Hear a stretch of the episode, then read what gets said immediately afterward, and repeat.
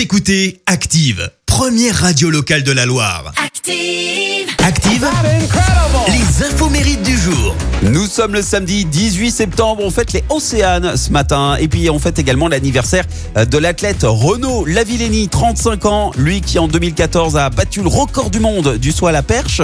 Il a également remporté la médaille d'or des JO de Londres en 2012 et puis euh, une médaille d'argent au JO de 2016, un grand champion.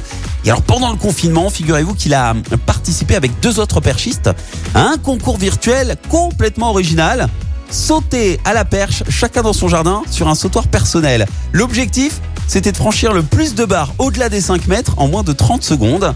Et il a relevé le défi, il est arrivé euh, ex aequo avec 36 sauts. Et puis, celui qui a animé pendant 6 ans la matinale de Virgin Radio fête ses 40 ans.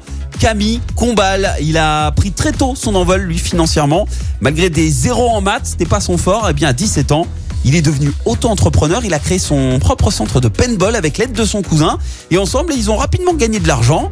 Assez pour que Camille Combal puisse aller s'installer dans le sud de la France. Il est ensuite monté à Paris à l'âge de 20 ans pour débuter sa carrière eh bien d'animateur radio puis euh, télé.